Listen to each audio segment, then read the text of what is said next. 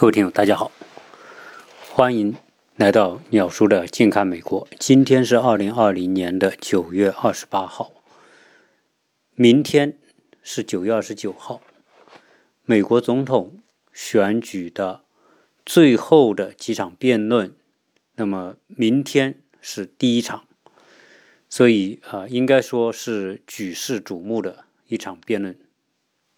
就在这一场辩论会。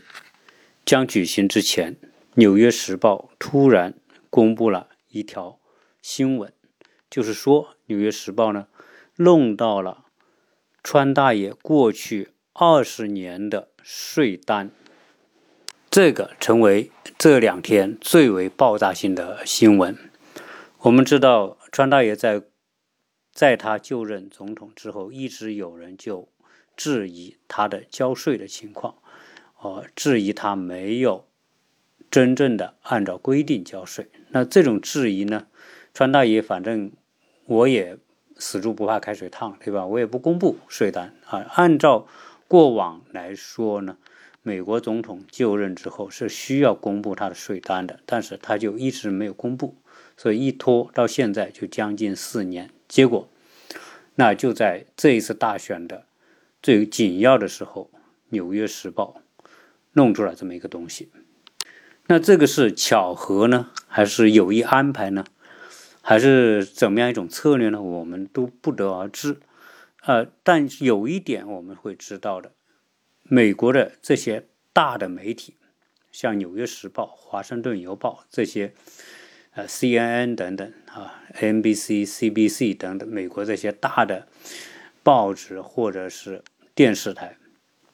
多半是亲民主党的啊，所以很多人会想：哦，这是不是民主党做的一种安排？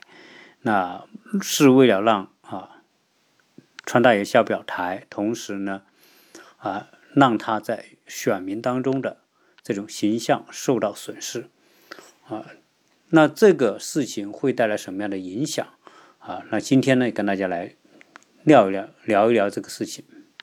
呃，《纽约时报》在弄到过去的这二十多年的啊报税的情况呢，应该是很不容易啊。那这里面披露了一些什么呢？就是说，在川大爷就任总统之前，有十一年没有缴纳所得税，联邦所得税，也就是说他个人所得税，在他。当选总统之后的二零一七年，一共缴了七百五十美元的税。七百五十美元不是七百五十万，也不是七百五十亿啊，因为他总的资产也就几十亿美元嘛，所以呢，啊，他只交了七百五十美元。呃，川川大爷本人当然是美国历史上啊，呃，不能说啊。美国的整个历史上最有钱的总统，最少是二战之后所当选的总统当中最有钱的总统，因为他一直也是啊福布斯富豪榜的上榜富豪，他在二零一八年在富豪榜排名两百五十九位，啊那个时候呢，他的资产是大概三十五亿左右。啊，三十五亿美元。他说，三十五亿美元在美国富豪里面好像也不算多吧？那这个呢也不奇怪，因为川大爷的资产主要是在一些地产或者是一些高尔夫和度假村。而且他的这些最值钱的资产主要在纽约，特别是在曼哈顿。曼哈顿它有好几栋。川普大楼，但是呢，这两年纽约的地产的价格一直在下降，所以导致二零一九年的时候，他在福布斯的排名一下就降了六十多位，啊，降到三百三十九位。他在二零一九年一共财富缩水是六亿美元啊，六亿美元里面。有三亿多美元是在纽约的，啊，其中包括他现在第五大道的那个川普塔、川普大楼。呃，我我们在今年年初去参观过他那个川普大楼，那楼呢，坦率讲并不是很大，它占地不大，但是它高啊，六十多层。啊，这栋楼其中有一部分是酒店，一部分是写字楼，最顶端的几层是啊川大爷的住宅啊，他老婆小孩住在那个地方。那一栋大楼在二零一九年据说缩水七千万美元，但不管怎么样吧，他人家还是福布斯富豪榜的富豪，在近代啊，在现代史上啊。美国的总统从罗斯福到到后来哈，我们看到这些总统都没他有钱。啊，据说呢，他还正在接受美国国税局的审查，因为他在申请一笔一笔退税啊，七千多万美元。川大爷他自己有很多高尔夫球场，那些高尔夫球场在过去这一年也是不好踩，因为新冠疫情爆发之后啊。他的整个的资产遭受到巨大的损失啊！你想想，这个时候公共空间，比如酒店、像高尔夫度假村啊，这些都是不怎么受欢迎的啊！大家为了防止疫情，所以很多时候能不住酒店就不住酒店，所以酒酒店入住率或者高尔夫的那些度假山庄的入住率肯定都是下降的。呃，更不妙的是，《纽约时报》说，川大爷曾经给人家做担保，担保金额多达四亿多美元，而这四亿多美元很快就要到期了，所以呢，他也面临着要以担保人的身份偿还这笔债务的这样一个义务。呃，他女儿啊，也就是伊万卡哈，那个我们说长得很很美、很漂亮的那个女儿。他的啊，曾经从川大爷的公司领了七十多万美元的咨询费，这个也被质疑是不是合法。像这一篇啊报道公布的一个最核心的问题，就是作为富豪的美国总统，为什么连续十几年不交税？啊，那这是不是漏税呀、偷税呀，还是避税呀？等等。是什么情况？当然，现在《纽约时报》肯定不能够对此做出一个判断，他只是把他所弄到的这些资料公布出来。这个公布出来之后呢，啊，不能说川大爷就违法了。为什么呢？因为美国的税啊是极其极其复杂的。川大爷在过去曾经有四四到五次都破产，啊，破产了就欠很多的钱。然后呢，他在过去几年呢出现了巨额的亏损，亏损也是可以抵扣税的，啊，所以呢，《纽约时报》它不能还也没有做出这种判断，说他是啊就有这种违法行为。但是呢，这个消息公布出来，在当下这个时候，对川大爷的杀伤力还是很大的，因为普通老百姓、美国人。都说只有两件事情是逃不掉的，一个就是死亡，另外一个就是交税嘛。美国中产阶级那是老老实实交税，所以这个报道一公布出来之后，民主党立刻作为一个核心的攻击目标，就是说，那大爷没有尽到交税的义务，而且呢，啊，很多的中产阶级，特别是民主党的支持者。利用这个事情来大做文章啊，所以很多人啊，我看出了很多广告，这些民主党出了广告就说什么说，呃，我是一个小学教师，我交了四千美元；我是一个警察，我交了三千美元；然后我是一个工程师，我交了八千美元；那有些呃医生，我交了一万多美元等等，不不一而足吧？就是说他列出列出的这些人都是美国。中产阶级最普通的人，他们交的税都比富豪总统川大爷交的多，因为他在二零一七年只有在二零一七年交了七百五十美元。但是，那很多人就质疑，《纽约时报》也质疑说，你交这么少的税，而且这么多年十几年不交税，那你是不是都是亏损？如果都是亏损，你但是川大爷曾经在竞选的时候，他所标榜的他可是一个成功的商人，他在全世界有无数的物业，对吧？他生意做得很成功，他的交易做得很成功，因为他最。引以为自豪的就是交他最懂得交易的艺术嘛，没有谁比他更懂交易的艺术，没有谁比他更懂房地产，没有谁比他更懂做生意。那所以这篇文章就质疑说，那川大爷实际上在过往的这种经营并不是那么成功，他也并不是像他自己所标榜的那么一位非常伟大和成功的商人。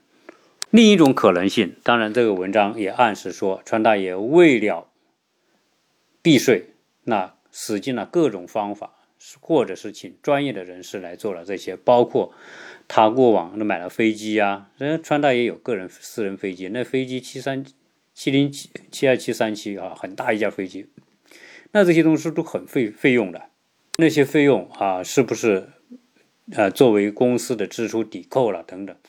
但是呢？啊，你不管怎么讲吧，实际上呢，呃，美国作为川大爷这样一个集团的老板，他肯定是会利用美国税法上的各种各样的可以免税的情况或者避税的情况来做很多文章，这是呃不可无可厚非的事情。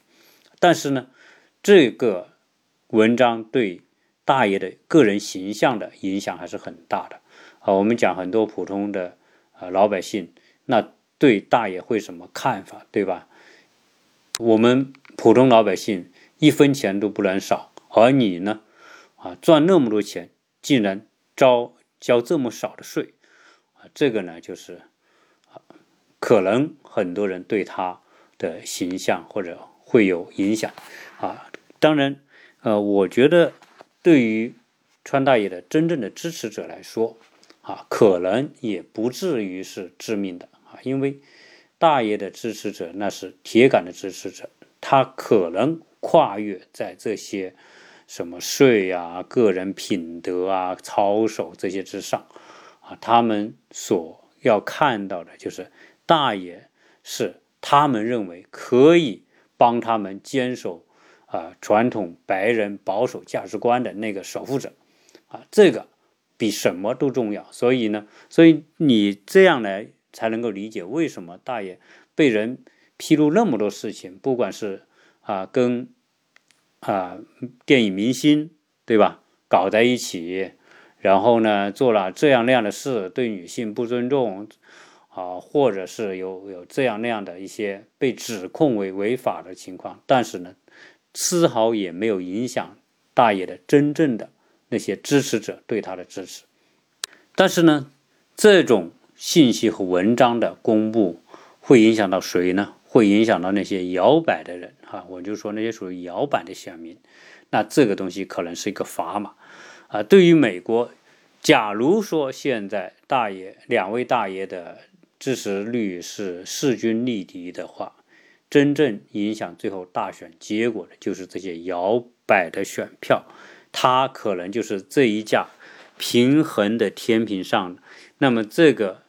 这些摇摆的选民，他的票加在哪一边，有可能这个天平就向哪一边倾斜啊！所以这个呢，我觉得啊，当然我们不能排除这是一种竞选的策略，对吧？我们讲，呃，我我在前面讲啊，拜大爷实际上呢，啊，虽然个人人格魅力不怎么样，然后年龄也偏大，也不是一个特别出色的演讲者或者是辩论者。啊，但是在当下来说，很多东西啊，我们说天时地利人和都是向他倾斜的。呃，一根据美国国税局的资料，在二零一七年的一个统计，全美国最富有的十万分之一啊，这这个比例，大家想象不是百分之一，是十万分之一的美国最富有的那些那个阶层平均。他们所所交的联邦所得税是百分之二十四点一，那川大爷毫无疑问是这十万分之一里面的一个。按照这样一个啊缴税的比例呢？啊，由于大爷这么多年他没有交税，我们是说从《纽约时报》所公布出来的这个资料显示他没有交税十多年，那这些税呢，和按照这个比例啊，百分之二十四点一这个比例啊，川大爷应该少交了四亿多美元的税。在大爷之前的那些总统，我们说奥巴马也好，啊，小布什也好，啊，克林顿也好。那些人呢，他不是商人，他们是属于政治精英啊。他们每年交的税呢，基本上在十万美元以上。二零一五年，川大爷曾经啊，作为电视节目主持人，主持了一档节目叫《学徒》啊，就是一场真人版的啊从商的一一套节目。这套节目当时做的很火，收视率也很高。所以导致这套节目他赚了很多钱，赚了两亿多美元。因此呢，他就面临着要交税的问题了。啊，在之后大概啊十几年时间里面呢，他总共需要缴的税呢，一共是九千五百万美元。但是呢，人家作为成功的商人，他知道怎么把这个税退回来。啊，美国有退税制度啊，这种退税制度呢，就是。各种抵扣啊，各种支出啊，各种亏损呐，呃，过去多少年的亏损呢？七算八算，这些钱后来又全部啊，大部分都给退回来了。在这些税退回来之后呢，国税局又开始对他这笔退税进行审计啊。我们说美国国税局啊是是全世界最恐怖的组织啊，所以他的七千多万的这种退税现在正在审计。所以当《纽约时报》公布这个新闻的时候，记者就问：那你？你现在啊，《纽约时报》这样一个报道你怎么看？然后，当然，川大也是一贯就是这么讲啊，那都是假新闻，那都是属于啊编黑材料在诬陷我的。反正啊，川大也是久经沙场，对吧？在四年前，当时就有人揪着他的税不放，但是人家就是不公布税单啊，所以大家也也没招，也没办法，只能你在下面猜吧啊，但是你也没有任何的把柄。但是这一次。《纽约时报》公布这个之后，会不会带来对他的税的问题的这个关注？那国税局是不是会有后面的啊继续的行进一步的行动？现在我们都不得而知。那曾经呢，我对美国的这种政治生态啊，啊有一些有一些觉得有意思的地方啊，因为因为我们。的成长环境里面啊，有一种印象，就是说商人是很难真正从政的，对吧？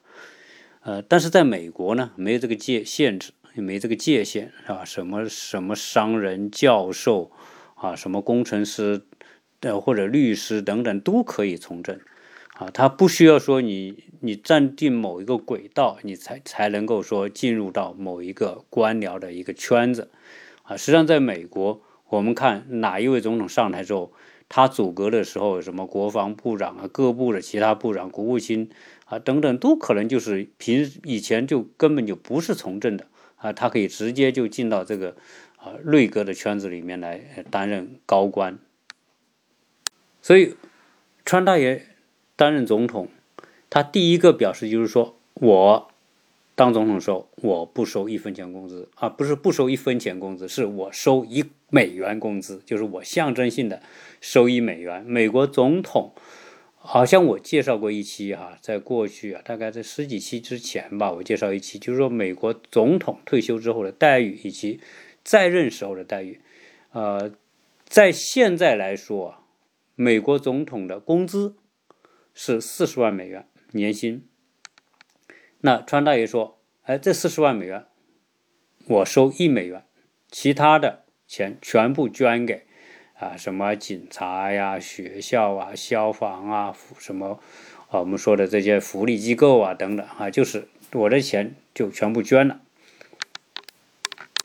那这个姿态当然是很好嘛，啊，我们很多美国人也很认可嘛，你你是大富豪对吧？那么有钱。”怎么会在乎这几十万美元呢？你你上台不是为这几十万美元来的嘛？你是为美国人做做服务来的，对吧？你要让美国再次伟大，要让美国优先，要要为美国人民做很多事情啊，你是来尽义务。当然，实际上呢，呃，对于你是美国总统的这么一个角色来说，他的隐形收入你是很难计算的。呃，川大爷，你看他的家族啊，呃，他的女儿、女婿。他的儿子，对吧？这些人很多现在都被他委以重任啊，在要么就是在白宫当高级顾问等等啊。实际上，这个名义上是高级顾问，好像说，哎，他们也不拿钱。比如说伊万卡呀，他库什纳呀，他们在白宫当高级顾问也是为人民服务，我他们也不拿工资等等。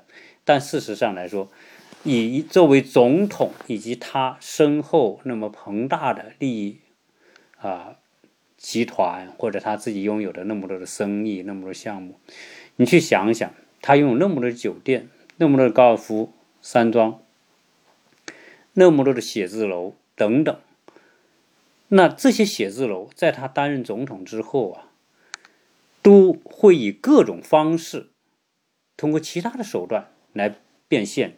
变成一种，啊，创造收入的方式，啊，我们举个例子说，他的一些高尔夫山庄，对吧？如果你要成为他的会会员，那你要交的那种的 VIP 费费是很高的，这些费有可能就是一交就是几百万美元，啊，你要成为海湖山庄的这个贵宾，那你也是要交钱的，那一交也是。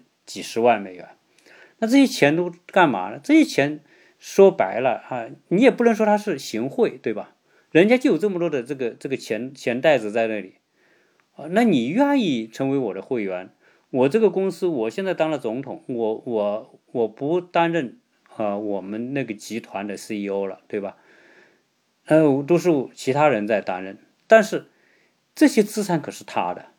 那那很多人，我们说。以他这么强势手腕的一个人，那那些人为了跟他建立好的关系，那这种买他的会员卡，是不是一种拉拢或者建立关系的一种手段？而对于他来说，他还没有任何的违法嫌疑，对吧？你是正常消费嘛？那谁叫我是山庄的就高尔夫山庄的那些这个老板呢？对吧？谁叫我是这些酒店的老板呢？那我我在拉斯维维加斯就呃二零一八年去玩的时候，就专门就住了一下他那个酒店啊。但那个酒店那间酒店呢，啊，号称是五星级酒店，但在我看来最多四星啊，啊，这种设施啊各方面呢属于一般吧。啊，但是川普在全世界都有很多酒店，对吧？在俄罗斯，在中亚，在欧洲啊，都有很多他的酒店。特别是他的那些高尔夫山庄，那些那都是有头有脸的人，才能够成为他的会员。有的会员是好几百万一张的会员卡，那你想想，以这种方式他收多少钱啊？这些呢就是隐形收入。那你区区一年四十万美元算什么，对吧？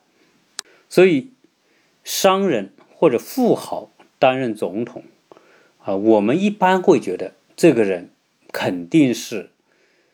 不会贪财嘛？啊，人家都已经这么有钱了，怎么去就不会去以权谋私嘛？对吧？啊，我们一般都有这样一个逻辑啊，但是这个逻辑现在看来呢，是是是不是行得通啊？有待考证啊。我也不能说一定行不通啊，我也不会说这个事情一定就是按这个逻辑走啊。因为什么？因为我们按另外一个思路去理解。作为一个成功的商人或者一个富豪，我拥有那么大的产业，那实际上这后面都是他的资本是要运营的，他的这些项目是要赚钱的，对吧？他的投资是要是要增值的。那这些这些东西，在他不成为权力拥有者，不是总统的时候，那就靠本事嘛，靠市场能力嘛。靠市场运作赚钱，但是呢，一旦成为最有权势的人的时候，所有那些他的那些商业项目，都变成他可能变现的啊一种途径和手段。那有人会说这不对啊，你你看不是讲吗？说他在过去这几年亏了很多钱，按照道理他应该赚很多钱才对啊，怎么会亏很多钱呢？啊，那这里面我就不知道了哈。那我们说也可能是因为新冠疫情，或者是因为这种高端的项目啊，它本来它消费群体就少，遇到经济方面的影响，那人家不去消费那也很正常，对吧？但是最少这些项目为那些想要巴结他的人是创造了条件啊，他的很多金主啊，那他一定是说，我就是作为政治人物的金主啊，是分很多种的，一种是。你从事竞选的时候，我给你捐献的这种政治现金，也就是说政治捐款，那是一种。那这个呢，在美国的选举法上是有严格的规定的，不是说你想捐谁都能捐，然后想捐多少就捐多少，那是不可以的。啊，个人捐给这些总统候选人是有限制的。而且呢，数额都不能很高，有的个人几千美元，啊，对于对于一些公司什么的可能会多一点哈，可能几万美元、十几万美元也就了如此，如此了，是不能说，要不然那就很容易变成买通嘛。所以他这样限制呢，也是必须的，啊，那防止这些财团通过经济现金来操纵这些候选人。那这些候选人当选之后，要变成这些这些人的这些我们说的木偶或者是操纵者啊。当然，实际上这里面始终都有这种关系，只是程度而已。他这种限制呢，也是为了啊，不让一些人在这方面陷得太深。但是以大爷这种情况，我不是讲的，在过去那么多年里面啊，在最至少在现代美国历史上，这个总统是没有谁像。大爷这么有钱，没有谁像他有这么多的商业项目在运营，对吧？所以这实际上对美国的这个民主啊、政治啊是一个新的难题。就是当这样一个有钱的人上台之后，法律是不是应该对这种情况做更多的界定？哪些东西有可能会利用权力来变现自己的利益，对吧？呃，我们刚才讲的最简单的例子，海福庄园，你要成为他的 VIP，五十万美元交过来，对吧？你要更高级别的，可以随时见到总统的，那可能更高，对吧？那这些东西，你说这个收益变成谁的？变成他个人的了啊？那这种东西要不要限制啊？如果你现在是呃大爷呢，可能你是啊在三十多亿美元的富豪，对吧？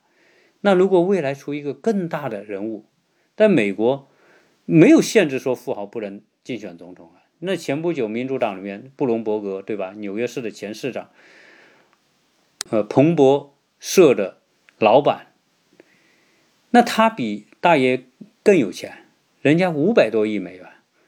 那五百多亿美元是什么概念呢？五百多亿美元，那那是比川大爷十个的资产还多。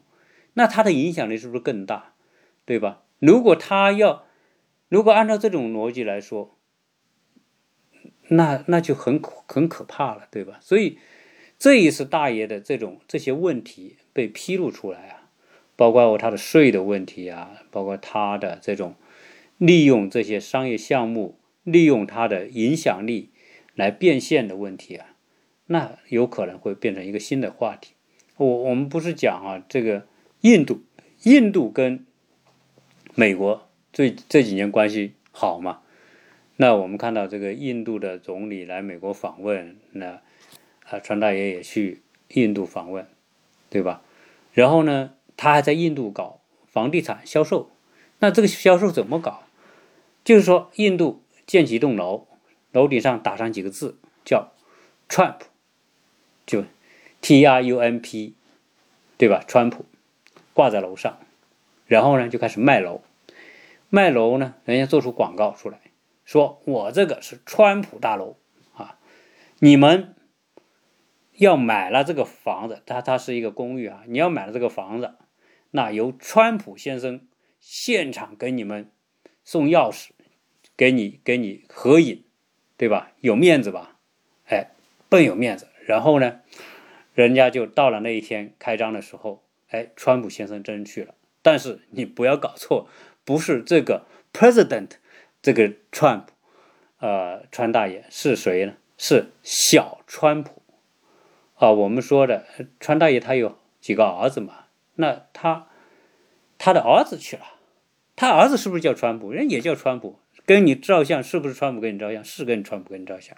哎，这个东西后来人家譬如说，他所卖的这个楼，一分钱都没出。只出了这个名，出了 T R U M P 这几个字，然后呢，据说就收了好几百万，但这是据说啊，哎，这就是生财有道嘛。那如果他不是总统，凭什么你你到那里照几张相，对吧？然后出师出一个什么仪式，就就可以收好几百万美元，所以。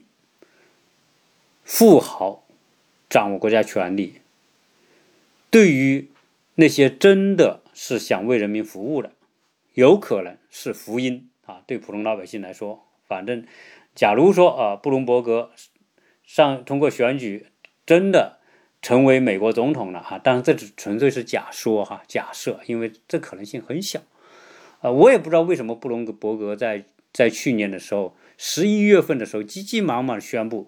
呃，这个参选，然后呢，还跟那个在民主党的这个提名大会竞选当中，跟拜登啊，跟艾伦啊，跟跟什么桑德斯啊，还同台进行过辩论啊，最后呢也不了了之，花了几亿美元啊，人家可有钱，人家不说我竞选，我都不用你们不用募捐，本大爷直接出钱，对吧？人家就出了五亿美元。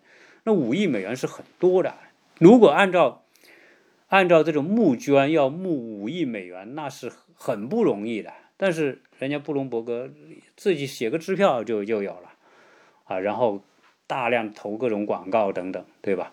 啊，后来呢，一看他的这种提名的概率太低，他就宣布退出。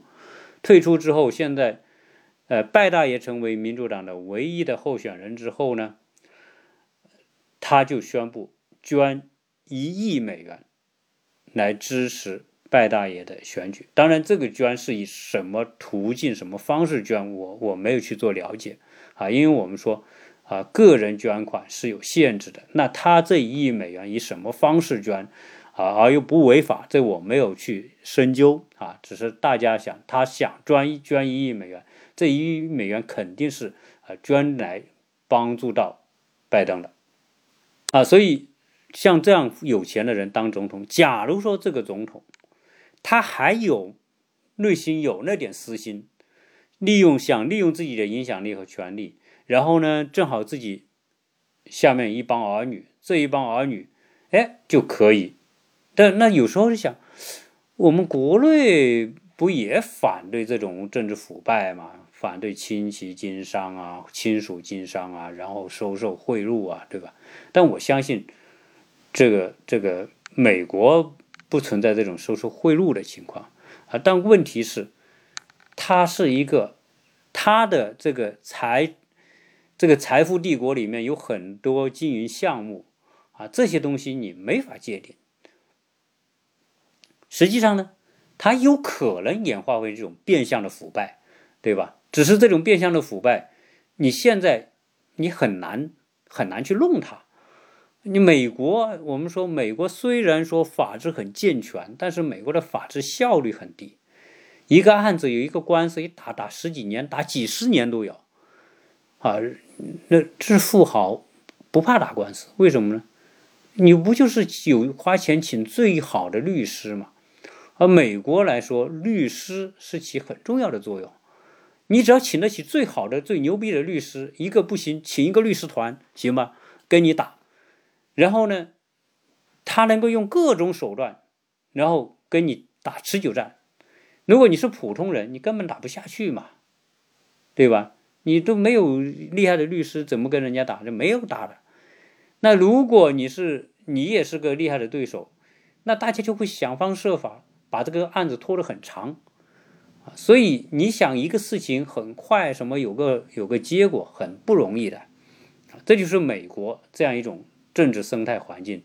所以富豪成为总统啊，应该说会成为未来一个一个值得美国啊政治民主。啊，去考量的一个问题，因为他很容易，他如果这个人是要有私心或者要干什么，那他可能带来的危害和不利的影响更大，而且这种影响有可能还是长久的。啊，这就是说我我我通过近期的观察，我个人得出一个结论：有钱人、富豪当政不一定是好事。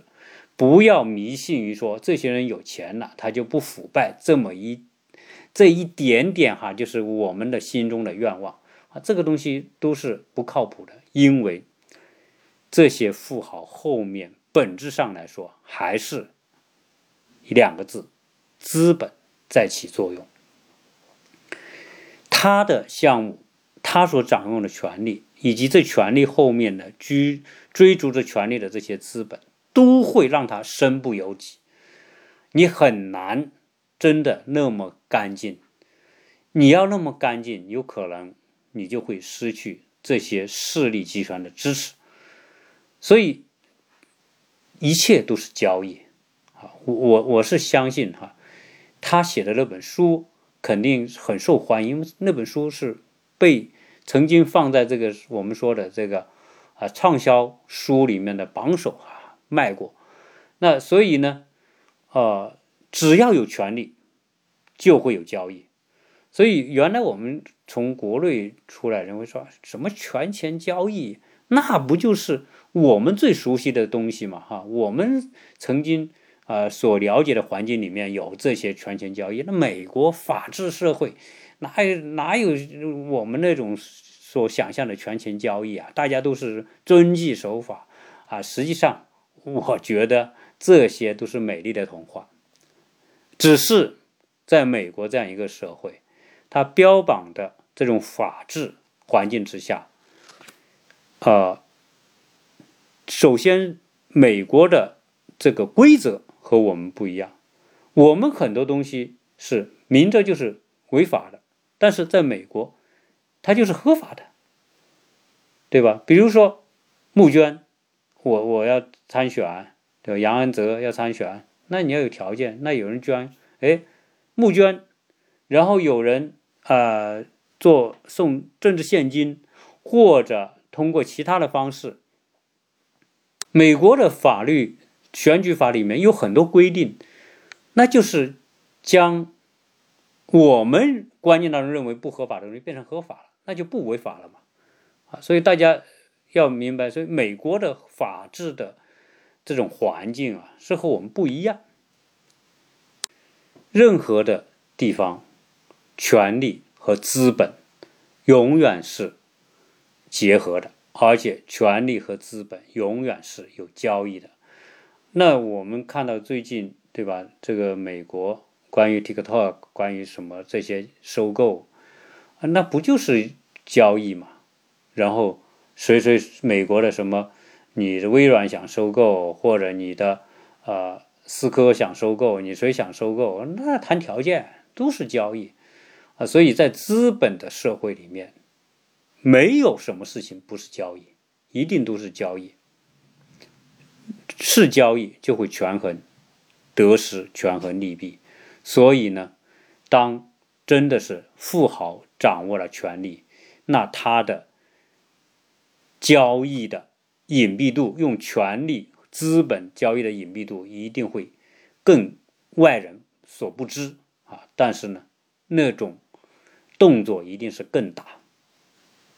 所以这一次的这个美国的选举啊，我觉得两方面都在较量，在这个较量当中啊，我们看到啊，啊有一些东西是给自己加分啊，但是有些东西呢。是会让自己减分的。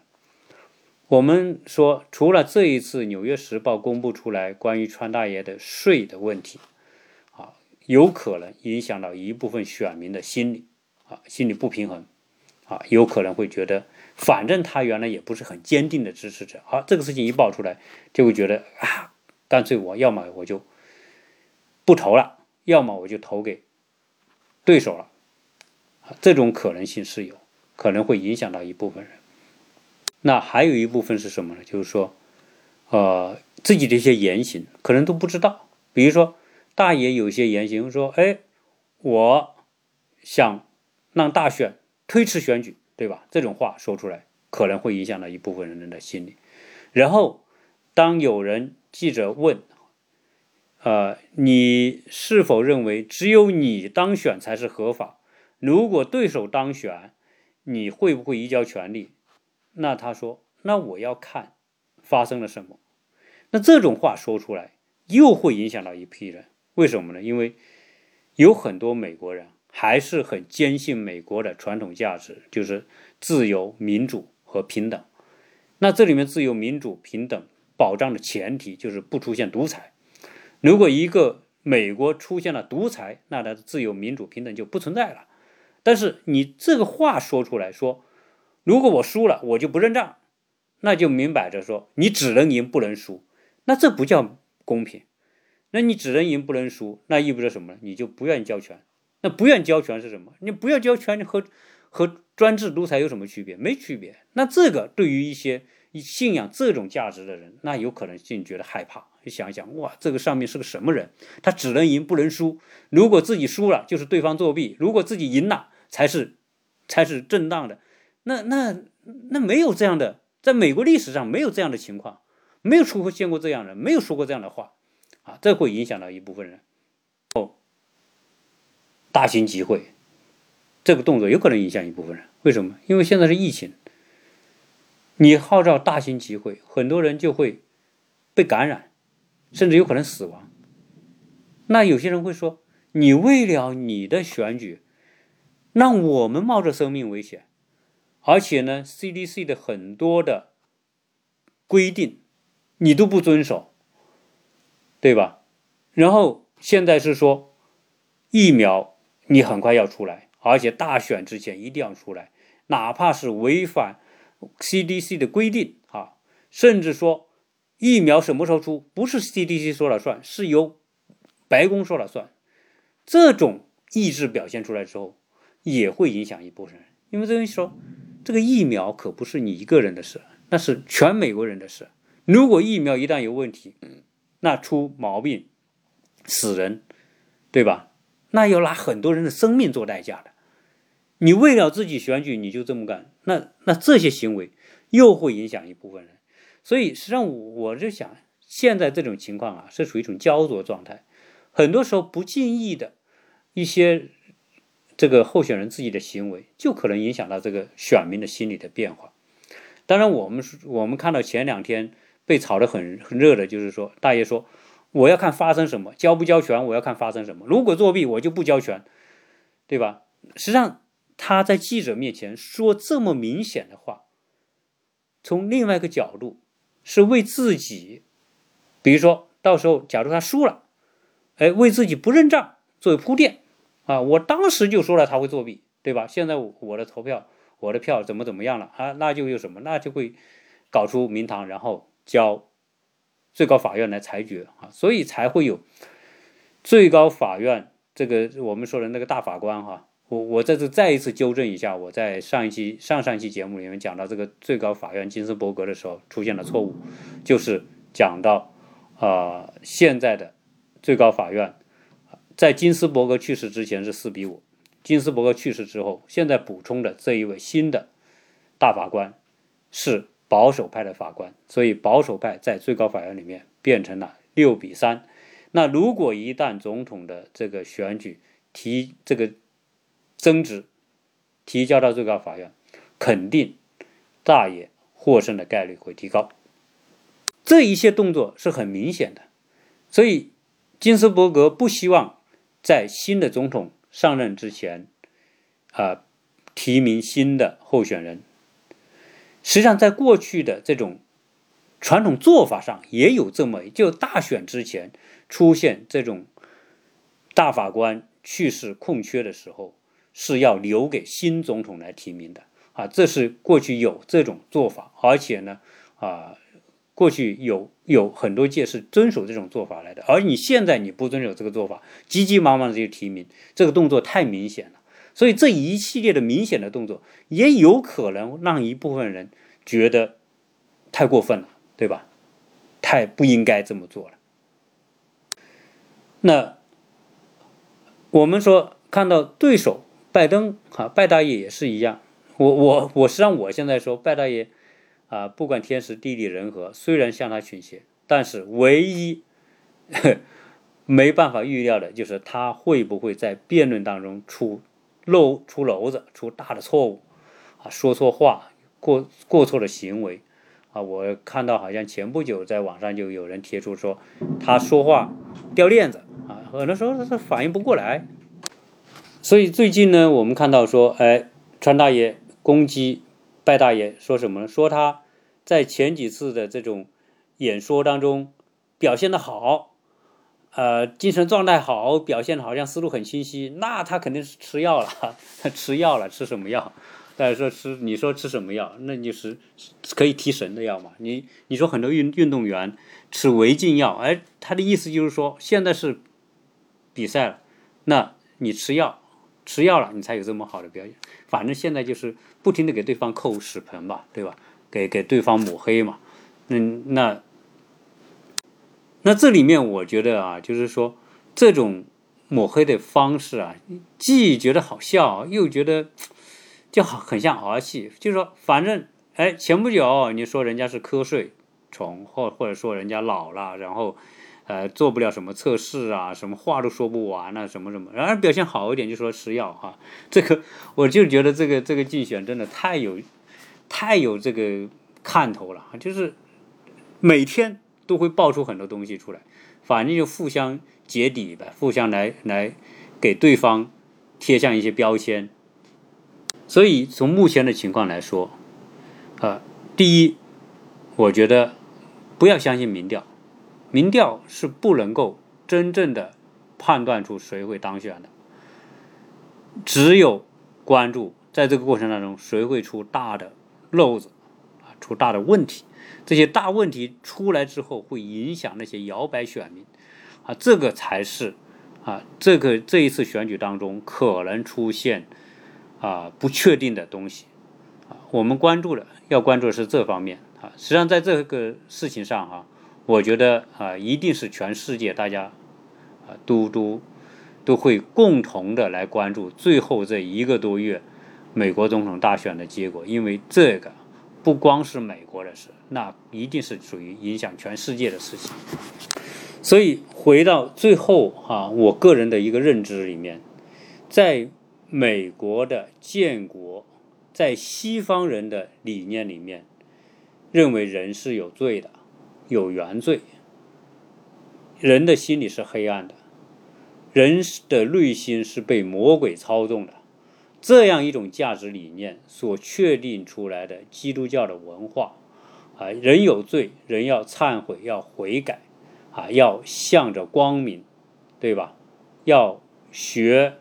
要要按照某一个要求去做，实际上这种东西啊，啊，我觉得是有它的逻辑性的，因为人心真的是自私的，再高尚的人，他也有自私的一面，而且高尚的人永远是少数，啊，我们现在可以点出那些历史上那些高尚的人，但总之是凤毛麟角，而很多当政者为什么会独裁专制？暴政干很多坏事出来，啊，就是因为人内心真的是黑暗多过光明，啊，所以从这个角度来说啊，啊，这都我说这个真的不是说，不是说我对人类没有信心，我是说，当一个人真的拥有权利，当这些权利和利益结合的时候。你真的很难，因为他已经成为一个异化为一个江湖，而不是人格。就算再高尚的人，到了这种环境当中，他都将被这种利益的漩涡所裹挟，他一定要选边站队，他一定要去做那些他自己不一定愿意做的事情啊。所以，对于政治这样一件事情，从美从美国的这种选举当中，我们要看到一种东西：所有这些选举，所以美国所标榜的这种东西啊，都只能是去选择一种危害性比较轻的东西。啊，所以，所以从这个角度来说，啊，可能说，啊，它有利于避开一些极其糟糕的东西，但是呢，啊，从目前的情况来看，在某些特殊的情况之下，可能大家通过这种啊投票的方式所选出的结果，未必就能够达到这些选民心中的愿望。它永远是一个通过选举这种方式来求得一个最大的公约数，啊，这个公约数也仅仅是一个美好的愿望，结果会是什么样子，可能只能是发生之后才知道。这一期关于《女儿时报》的文章以及后面的这些选举的话题就聊这么多，谢谢大家收听。